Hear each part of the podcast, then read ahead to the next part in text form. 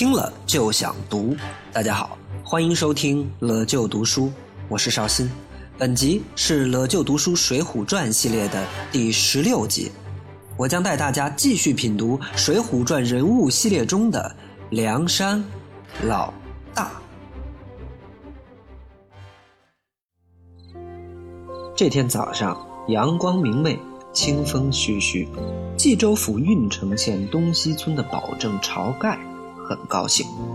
十万贯生辰纲到手以后，阮氏三雄和白日鼠白胜都各分了一份，美滋滋的回家去了。剩下的金珠宝贝装了足足五六担，正堆在晁盖庄子的后院里。此刻。晁盖正在和智多星吴用、入云龙公孙胜以及赤发鬼刘唐在后院的葡萄树下吃酒。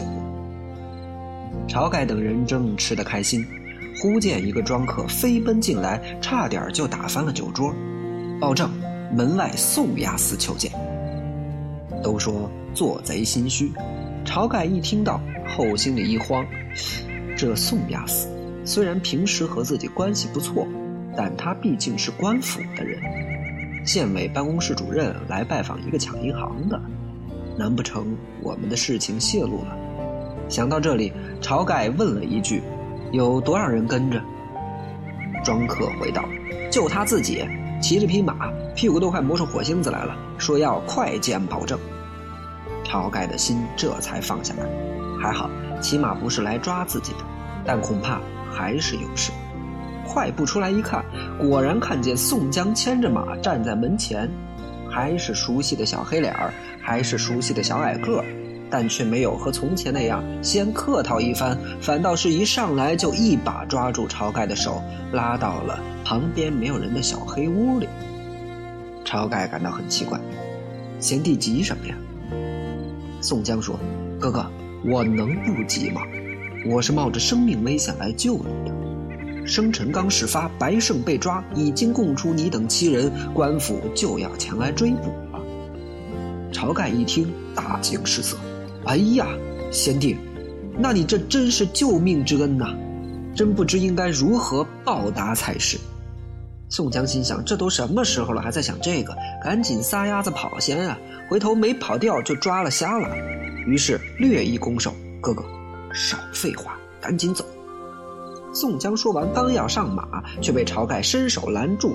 只见晁盖眼泪汪汪地说道：“贤弟，我们七个人都受了你的救命之恩呐！这七个人的名字你可得记住了，他们是阮小二、阮小五、阮小七。”听得宋江眼珠子都快瞪出来了，心想：这都火烧眉毛了，你还在这跟我数葫芦娃呢？得得得得得，我去看一眼，打个招呼吧。只见晁盖又伸手拦住，以上三人都回家找妈去了。宋江听到这儿，骂娘的心都有了。晁盖又说：“除了我们四个，还有三个，他们就在后院里。”话还没有说完，只见宋江拽着晁盖就往后院跑。在后院的葡萄树下，吴用、公孙胜和刘唐还在喝酒。只见晁盖带了一个又矮又黑的汉子进来。三个人一看，皱了皱眉头，这家伙谁呀？长得丑也就罢了，还一脸不耐烦的样子。只见晁盖伸手一指，介绍道：“这三位，一个是吴学究，本地人。”吴用拱了拱手。这位是公孙胜，冀州来的。公孙胜拱了拱手。这位是刘唐，东路州人。刘唐拱了拱手。这边宋江早就受不了了。都什么时候了，还在这开老乡会唠家常？那边何涛还等着我呢。于是朝着三人一边简单的拱拱手，一边扭头就跑，一边跑嘴里还一边念叨：“哥儿几个也赶紧跑吧！”说完出了门，飞身上马，朝着那匹马啪啪就是两鞭，屁股上又跟着磨出一连串的火星子，飞一样的就朝着郓城县跑去了。吴用、公孙胜和刘唐在后边看傻了眼。我们这手还没放下来呢，对方人就不见了。这什么人呢？见了面连个招呼也不打，撒丫子就跑，也太不讲江湖规矩了。大家可不要小瞧了这一段。上一集里我们提到过，宋江有很多外号，像呼保义及时雨、孝义黑三郎，不管是哪个外号，都是称赞宋江为人仗义这一点的。在整部《水浒传》里，宋江的待人接物那都是非常有礼数的，要不然他也不会当上郓城县的办公室主任。对于江湖上的规矩，宋江真算得上是门儿清。在阅读《水浒传》的时候，我们经常可以看到宋江对各种人都彬彬有礼。但刚才讲的这段，为什么宋江反倒不讲礼数了呢？原因其实很简单，宋江并不是一个迂腐的人，在紧急时刻、危难关头，宋江会毫不犹豫地抛弃那些所谓的礼数和规矩。单从这一点上，宋江枭雄的这一面就已经展露无遗了。正所谓成大事者不拘小节，这是古今很多做大事之人的共同点。相比之下，晁盖在这一点上就要差得多。他是发自内心的讲义气、热心肠，即便是在万分危急的时刻，仍然满脑子都是知恩图报和江湖规矩。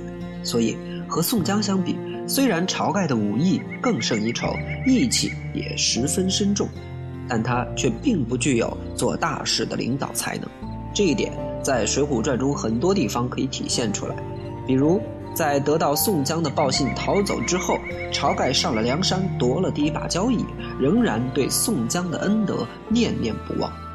知恩图报本来是一件好事，但是晁盖的报恩方式可就真的是没脑子了。《水浒传》第十九回里讲，宋江私放朝天王之后，打听得知他们顺利逃脱，总算是松了一口气。这天下班了，宋江正在外边溜达呢。突然发现有一个大汉在路边鬼鬼祟祟的到处打听宋押司在哪。宋江很好奇，过去一问，发现此人竟然就是全国通缉的生辰纲七大劫匪之一刘唐。大家知道，刘唐这个人的长相很有特点，鬓角上有一块老大的朱砂胎记，上面生着一片黑黄毛，人送外号赤发鬼。这赤发鬼刘唐和青面兽杨志，堪称水浒英雄里丑到爆二人组，长得都不像人，而且都属于可以直接拿脸来当名片使用的类型。宋江一看是刘唐，大吃一惊啊！你怎么在这儿呢？刘唐嘿嘿一笑，嘿嘿，曹大哥让我下山来找你报恩的。大家想想，一个抢银行的通缉犯。满大街打听你在哪儿住，还说要给你报恩，你这不是找事儿吗？而且梁山上有那么多人，找谁来不行啊？偏偏选了个长得最有特点、搁在十万个人里头也能一眼认出来的赤发鬼。宋江都快郁闷死了，轻声说道：“大哥，大哥，你走吧，你走吧。”刘唐头发一甩：“别急呀，我还给你带着上回抢来的金子呢。”宋江一听都快气死了，人来了也就罢了，还带着赃物过来，你是怕我被抓的时候证据不足吗？还没等宋江开口，只见刘唐又偷偷摸摸摸出一封信，上面白纸黑字把宋江怎么得到消息后私放了这七个劫匪的事儿讲的那是一清二楚。信的末尾还加上了大名梁山大哥晁盖。宋江一看到这封信，屁股上都急出火星子来了，心想。晁盖啊，晁盖，你这叫报恩吗？你这叫不整死我不罢休啊！人证物证俱在，还有你签字画押的认罪书。大哥，你是当法官的吗？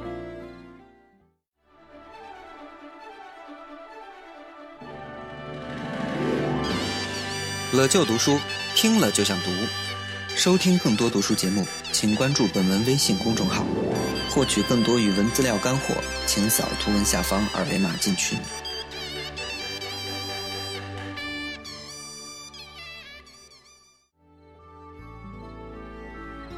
刚才说到，晁盖在宋江的帮助下逃得性命，上了梁山，但却派了面部特征最为明显的赤发鬼刘唐下山来给宋江报恩。除了带着金子，还有一封清晰交代了宋江犯罪事实的书信。可见，晁盖这个人虽然义气深重、武艺高强，但是谋略不足，很难带领梁山众位好汉完成大业。相比晁盖。梁山的第一任大哥王伦要明显精明得多，看见晁盖等人本事远远超过自己，王伦的心里虽然打定了主意不能留这群人，但是表面上却仍然显得十分热情。直肠子晁盖根本就没看出来王伦是想要赶自己走，晚上还跟吴用等六个人念叨呢：“哎呀，你看人家王伦大首领对咱们太好了，咱们可不能忘了报恩呐！”得，这位还想着报恩呢。但吴用是何等聪明的人物，外号智多星，一眼就看穿了王伦的小心思，所以只是在一旁冷笑。直到晁盖来问，这才把王伦的心事分析给大家听。而且王伦只不过是一个落地秀才，手无缚鸡之力，却能让两个傻大个杜迁和宋万开口叫大哥。即便在谋略上比不上吴用，却也是有其过人之处的。这么看来。梁山的第一任老大王伦心思精明，但气量狭小；梁山的第二任老大晁盖心胸开阔，但谋略不足。尽管如此，他却也在吴用、林冲等人的帮助下取代了王伦，坐上了梁山的第一把交椅。那么，相比王伦和晁盖，宋江又有什么优势呢？在这里，我要提醒大家，《水浒传》里写宋江的时候，经常让他的心思和另外一个人不谋而合。这个人就是智多星吴用，比如在给晁盖通风报信的时候，宋江向晁盖说了一句话，叫做“三十六计，走为上策”。等到宋江走后，晁盖询问吴用应该如何是好，吴用给出来的回答也是一模一样的“三十六计，走为上策”。像这样的例子还有很多，可见宋江和吴用在谋略方面是一个水平的。但是吴用的聪明是外露的，所以人称智多星；而宋江的聪明则是内敛的，他平时展现出来的反倒是类似于晁盖一样义气深重的一面，所以他的外号往往都和为人仗义、心胸开阔有关系。对于什么样的人是真英雄，施耐庵显然有着自己的看法，这一点我们在读《水浒传》的时候一定要留心。在施耐庵看来，一个优秀的领导者，谋略比武艺更重要，而比谋略更重要的，则是他的心胸。落地秀才王伦能当上梁山的第一任老大，证明了谋略的重要性；而谋略比不上王伦的晁盖，却能当上第二任老大，则证明了心胸比谋略更可贵。但是如果想要成就一番大事，谋略与心胸其实缺一不可。也只有像宋江这样兼具谋略与心胸的人，才能够最终坐稳梁山的头把交椅，带着众多梁山好汉闯出一番事业来。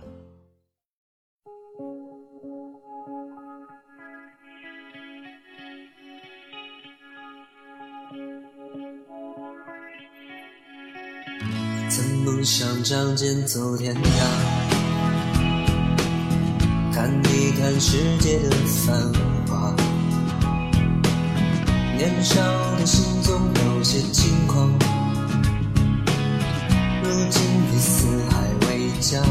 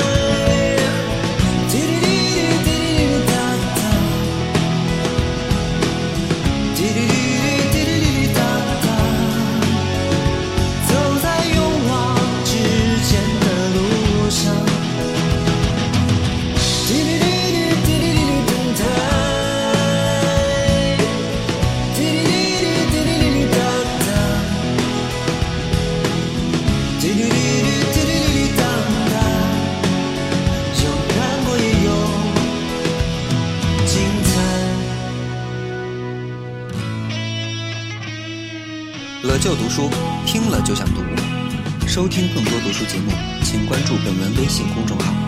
获取更多语文资料干货，请扫图文下方二维码进群。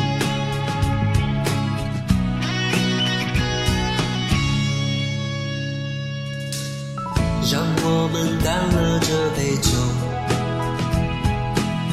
好男儿胸怀像大海。